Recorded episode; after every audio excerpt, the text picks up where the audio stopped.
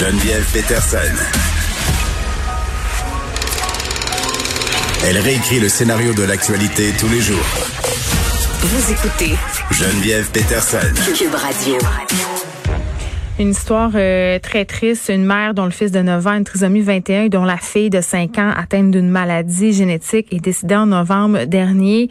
Euh, cette mère-là qui n'a reçu aucune aide extérieure pendant le confinement et ça ramène euh, toute la discussion sur les aidants naturels. Il y a un sondage qui est sorti qui a été mené par le regroupement des aidants naturels du Québec qui révèle que les proches aidants ont été vraiment durement affectés par la pandémie. Et on va en parler avec la présidente du regroupement, Madame Joanne Odette. Madame Odette, bonjour. Bonjour. Bon, évidemment, quand, on voit des histoires comme ça, là, cette mère-là euh, qui s'est retrouvée un peu euh, laissée à elle-même, c'est d'une tristesse sans nom. Et cette mère-là, euh, elle n'est pas seule. pendant la pandémie, c'est sûr, il y avait beaucoup de choses pour le système de santé à, à, regarder. Les, les problématiques étaient multiples. On a parlé des proches aidants, mais pas tant que ça. Vous êtes venu ici même pour discuter à quelques reprises la question, mais qu'est-ce qui ressort de la pandémie? Au niveau des proches aidants? Comment, comment ça s'est passé? Comment ça continue de se passer? Ben, ça, on a beaucoup parlé des proches aidants qui n'avaient pas accès à leurs personnes euh, hébergées, mais on a très peu parlé des gens qui étaient à domicile, comme la dame euh, qui a dont, vous parliez en entrée de jeu. Donc, euh, euh, mais ils sont plusieurs centaines, plusieurs milliers à mm. avoir été privés de services à domicile. en fait, les, les CLSC ont maintenu les services qui étaient jugés essentiels, mais on se comprendra que les tâches ménagères après quelques semaines, ben ça devient des des, des, services essentiels. Puisque le réseau fait pas, ben c'est tous les proches aidants qui le font. Donc, ça augmente leur charge qui était déjà élevé avant la pandémie.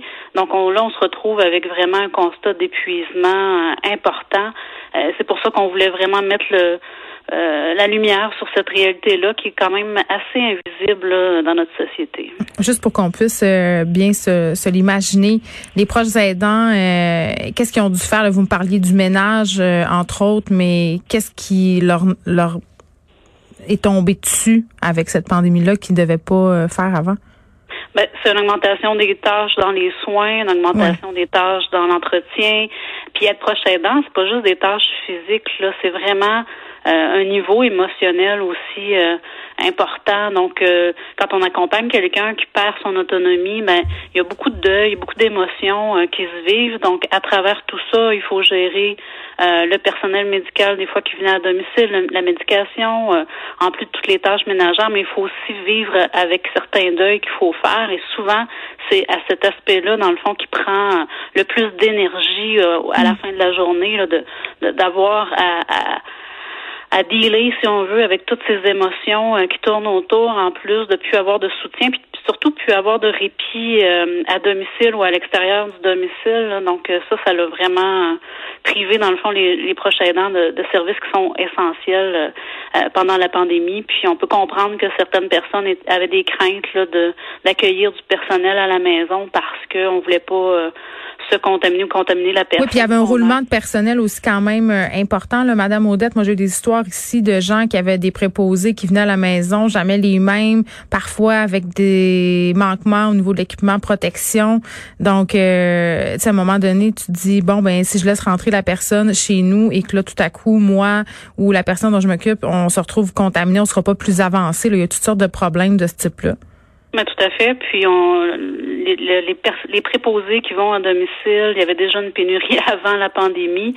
Là, avec l'annonce de, de, meilleures conditions ailleurs dans le réseau, ben, on peut comprendre que reprendre les services de soutien à domicile actuellement, c'est très complexe et on y va encore une fois selon les, les situations les plus urgentes.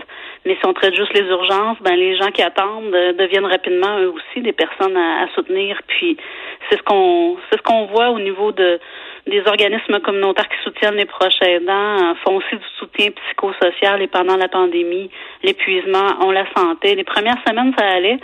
Euh, mais quand, quand ça fait sur longtemps qu'on prend soin, par exemple, de notre conjoint qui est atteint de la maladie d'Alzheimer, qui nous suit partout dans la maison, qui nous répète euh, les mêmes choses, qui a envie de sauver, donc ça prend un niveau de vigilance, de surveillance incroyable. Oui, puis tu dis à bout, là, on va se dire les vraies affaires, là, ah. ces gens-là n'ont aucune pause. Jamais. Tu sais, quand tu es préposé ou infirmière, tu te retournes chez vous après ton chiffre. Eux autres, c'est 24 sur 24, 7 jours sur 7. C'est un chiffre perpétuel. Puis ça l'a fait en sorte, en tout cas, moi, ce que j'ai observé euh, dans ma région, c'est qu'il y a des, des proches aidants qui ont accéléré le processus d'hébergement quand ça a été possible à nouveau d'héberger, euh, de confier son proche en hébergement. Mais imaginez toutes les inquiétudes qu'on a, en plus de, de devoir confier euh, notre notre conjoint des 50 dernières années euh, hmm. à des étrangers. Euh, il faut vivre cette, ça. Puis en plus, on a la crainte que euh, le virus entre encore une fois dans la deuxième vague, dans les milieux d'hébergement, même si les mesures vont être resserrées. Mais, mais ça c'est toujours une étape hyper difficile pour les proches, l'hébergement. Puis on en rajoute une couche avec des craintes supplémentaires. Donc, on, en tout cas, ce, ce sondage-là a vraiment mis la lumière sur l'épuisement, le découragement des proches aidants. C'est pour ça qu'il faut euh, absolument euh, un appui financier, mais les rassurer aussi sur euh, les prochaines mesures. Comment on va faire pour qu'il y ait justement moins de personnel différent qui se rendent à domicile? Hmm. malheureusement, ça faisait pas partie du plan d'action qui nous a été présenté il y a quelques semaines par le gouvernement. Donc, nous, on souhaite que le ministère Santé et Services sociaux, M. Dubé, précise comment quelles mesures vont être mises en place pour mieux soutenir les prochains en cas d'une deuxième vague? Oui, puis il y a des gens qui ont interpellé aussi euh, quand même euh, Marguerite Blais, là, je pense euh, notamment à Rol Lebel, député péquiste de Rimouski, qui pressait la ministre justement de mettre en œuvre des mesures venant réellement et directement là, soutenir les proches aidants et de façon urgente parce que c'est là que vous en avez besoin. Diane Francaire aussi, la présidente de la Fédération des médecins spécialistes du Québec, dit qu'il fallait absolument pas que la situation qu'on a connue se répète pendant la deuxième vague, c'est-à-dire qu'on on ne devait pas diminuer l'aide aux proches aidants qui s'occupent de personnes à domicile. Tout à fait. Ça prend des investissements majeurs au niveau du soutien à domicile, que la deuxième vague, on coupe pas euh, dans les services autant qu'on le fait pendant la première vague. Ça, on a quand même les, engagements du gouvernement pour euh, parce qu'il voit bien que c'est difficile de, reprendre et que les gens sont épuisés.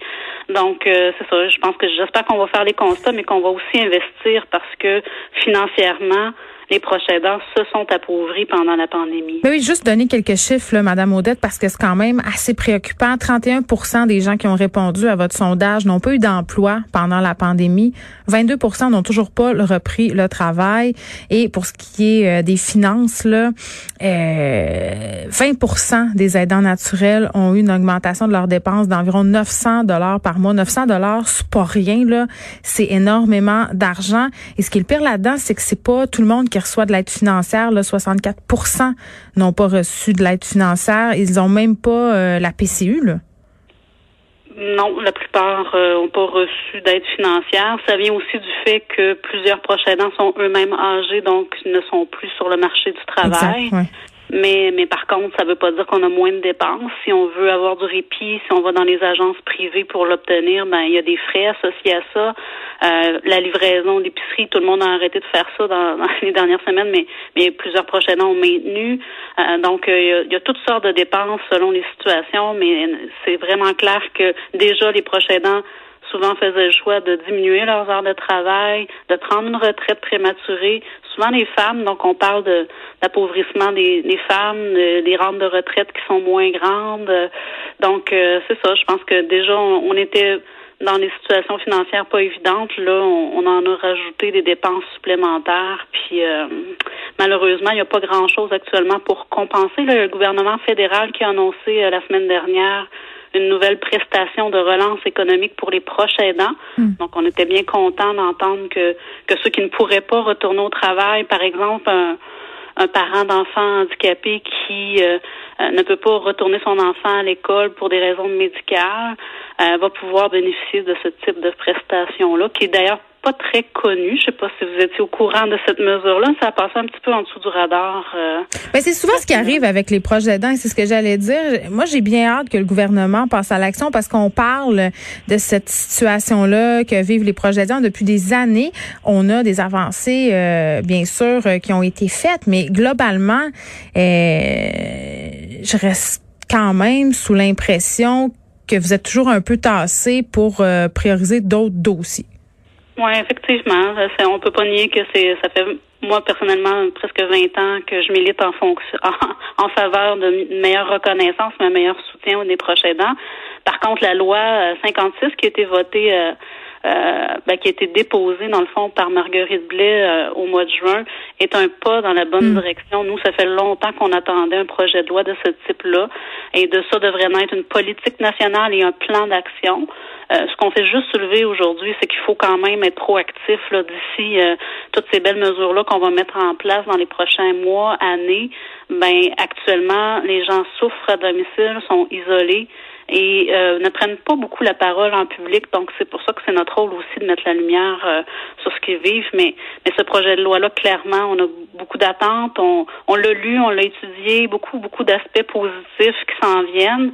Mais concrètement dans les prochaines semaines, dans les prochains mois, si on a une deuxième vague, euh, comment oui, ça prend, euh, ça va prendre de l'aide euh, puis de l'aide rapidement. Joanne Odette, merci. Joanne Odette, qui est présidente du regroupement des aidants naturels du Québec. Je vous rappelle qu'il y a un sondage qui nous révèle que les proches aidants, sans surprise, j'ai envie de dire, ont été durement affectés par la pandémie, que ce soit sur le plan psychologique, mais aussi sur le plan financier. Merci de nous avoir parlé.